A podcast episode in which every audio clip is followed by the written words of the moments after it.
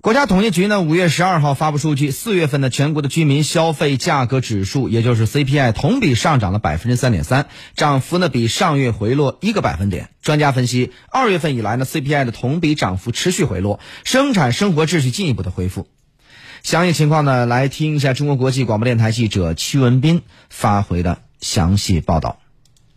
国务院参事室特约研究员姚景元分析指出，四月 CPI 涨幅明显回落。表明国内疫情防控向好形势进一步巩固，生产生活秩序加快恢复。四月份比三月份这个 CPI 涨幅回落一个百分点，它说明了我们战胜这场疫情，呃，取得了决定性成果，说明我们复工复产、恢复经济取得了重要成就。统计显示，四月份食品价格同比上涨百分之十四点八，涨幅回落三点五个百分点。非食品价格上涨百分之零点四，涨幅回落零点三个百分点。食品中，猪肉价格同比上涨百分之九十六点九，涨幅回落十九点五个百分点。牛肉、羊肉、鸡肉和鸭肉价格上涨百分之八点二至百分之二十点五，涨幅均有所回落。鲜果和鲜菜价格同比分别下降百分之十点五和百分之三点七。非食品中，医疗保健、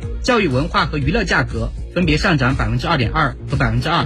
交通和通信、衣着、居住价格分别下降百分之四点九、百分之零点四和百分之零点三。姚景元表示，可以预测五月物价总水平将呈回落态势。可以预测到我们五月份这个价格的走势啊，还是会有所回落。五月份的话呢，我们气候条件进一步转好，复工复产呐，整个恢复经济呢，我们会取得进一步的这种成果。所以从这个角度来说呢，预测我们这个整个价格走势啊，基本上是一种回落平稳这么一个状态。当天发布的数据还显示，四月份全国工业生产者出厂价格同比下降百分之三点一，环比下降百分之一点三。好，我们看到呢是人民银行调查统计司有关负责人呢就四月份的金融统计数据情况呢是答《金融时报》的记者问。呃，负责人就表示说，现在呢是社会融资规模大幅的增长，主要受以下的三个方面的合力推动：一是金融机构呢进一步的加大对实体经济的信贷的支持；二是金融市场呢对实体经济提供的直接的融资增多；呃，金融的债券和股票融资在社融中的比重明显上升；第三呢是金融体系积极配合财政政策的发力，推动政府债券融资大幅的一个增加。呃，负责人还指出啊，这个虽然一季度的宏观的杠杆率显著的回升，但只是阶段性的，特别是逆周期政策支持实体经济复工复产取得显著的成效，向实体经济传导效率明显提升，生产秩序加快恢复。人民银行呢对全国的一万家的实体企业的调查显示，四月末工业生产基本修复到位，服务业开工率持续回升，百分之九十七点五的企业已复产，超半数工业企业设备利用率已经。达到或超过上年的二季度的平均水平。好了，那么就有关话题呢，这个时间马上来请教到的是财经专家、直信投资研究院院长连平先生。那么首先，我们先来了解到的，目前的整个的信贷的回暖是否跟我们现在出台的很多的政策是相关的，而且看来效果得当呢？呃，我们来听一下连平先生的分析解读。呃，这个数据呢，应该说。呃，货币政策它所要针对的这个目标啊，就对冲这疫情对中国经济的负面的影响和压力，应该说它的效应正在逐步的显现之中。而且呢，四月份的数据应该说整体来看表现还是较为好明显的。呃，从这个信贷啊增速是达到了百分之十三以上。呃，社融啊中间比较有亮点的还是这个。企业发行债券啊，增长的速度达到百分之十九点四，也是这个近年来较高的一次增速。那么 M 二、M 一呢？也也都继续在回升的过程中间，那么尤其是 M 二啊，它的这个表现呢，也是三年多来首次出现这样的一个较高的增速。呃，只是 M 一呢，虽然它也是回升的，但是幅度并不是太大。所以我们从从这个货币、信贷、社融啊这个多个方面的数据总体来看的话，呃，应该说金融的状况出现了。较为明显的，而且是全面的改善。那么这种改善呢，它一方面是由于货币政策。啊，这个像这个朝着宽松方向调整，呃，降准、降息、再贷款、再贴现等等啊，一系列工具的实施之后，呃，逐步出现了这样一个结果。但另一个方面呢，也非常重要的是，呃，就出现这样的一个金融数据的改善，尤其是信贷和这个债券的发行，呃，说明呢，呃，企业的这个融资需求有明显的回升，那就说明整个经济体的这个经济的。这个发展方面的这个需求出现了一个好转，所以这是两方面的一个结合。因此呢，我们可以判断，呃，两季度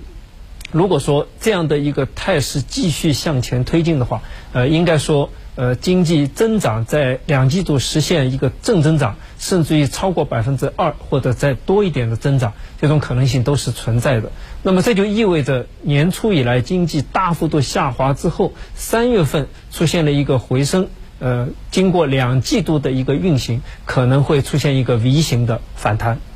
好，我们来看一下，人行呢是发布了一个二零二零第一季度的中国货币政策的执行报告，当中就讲到了说。这个今年以来三次降低存款的准备金率，释放一点七五万亿元的长期资金。春节后呢，又投放短期流动性一点七万亿元，合力把握公开市场操作力度和节奏等等等等。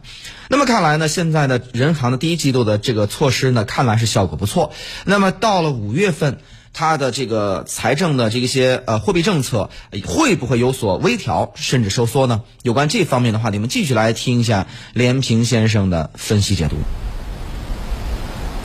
呃，我认为从当前来看。呃，经济运行呢，继续是受到外部较大的压力。虽然我们第一阶段国内的这个疫情状况，呃，目前呢基本是趋于稳定和可控，但是外部冲击的这种挑战依然是严峻的存在。因此呢，也是不能够掉以轻心的。尤其是呃，未来几个月是很有可能在出口这个方面会受到比较大的压力。因此呢，我们认为呢，这个货币政策还会继续维持目前这样的一个基调。呃，主要的一个目标还是要加大力度，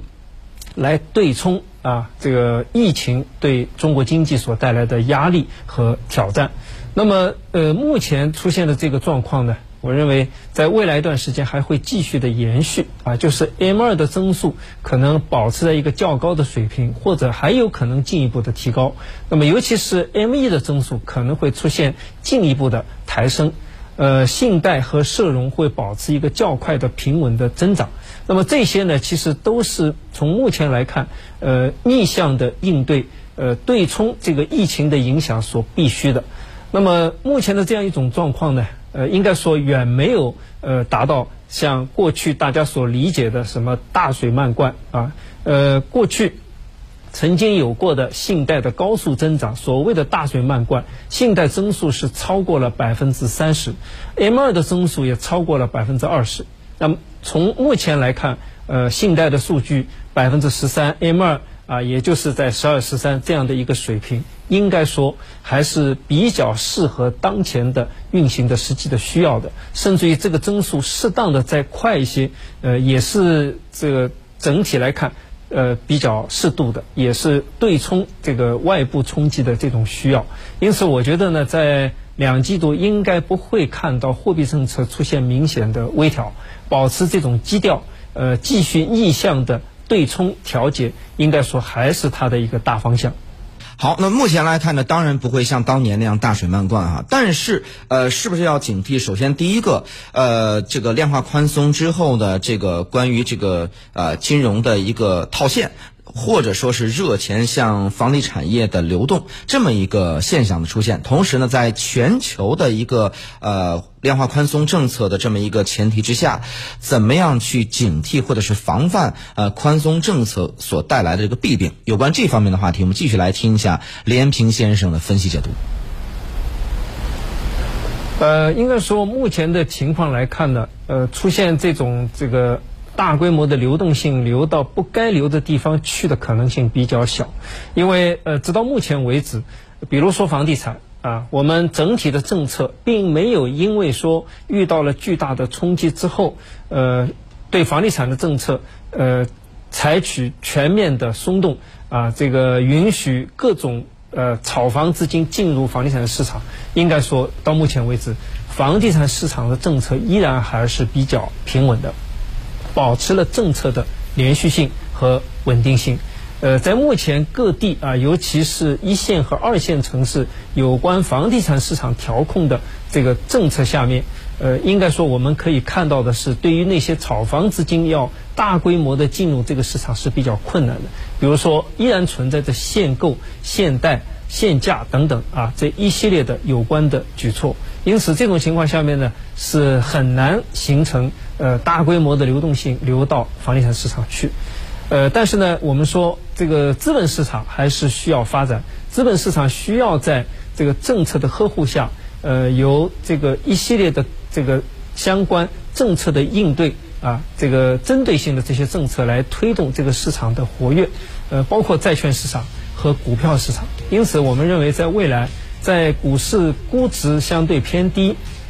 中国经济基本面继续向好的情况下，这个有适当的资金流入到股市去，呃，这也并不是一件坏事。这个也是从目前整体来看，呃，经济运行，呃，在这个未来政策啊这个目标的这个确定之后啊，进行适度的调节，呃，也是需要的这样的一种政策。那么目前来看，也不存在大规模的流动性流到这个股市上。来炒作的这种可能性，应该说我们的整个监管政策还是相对比较审慎的。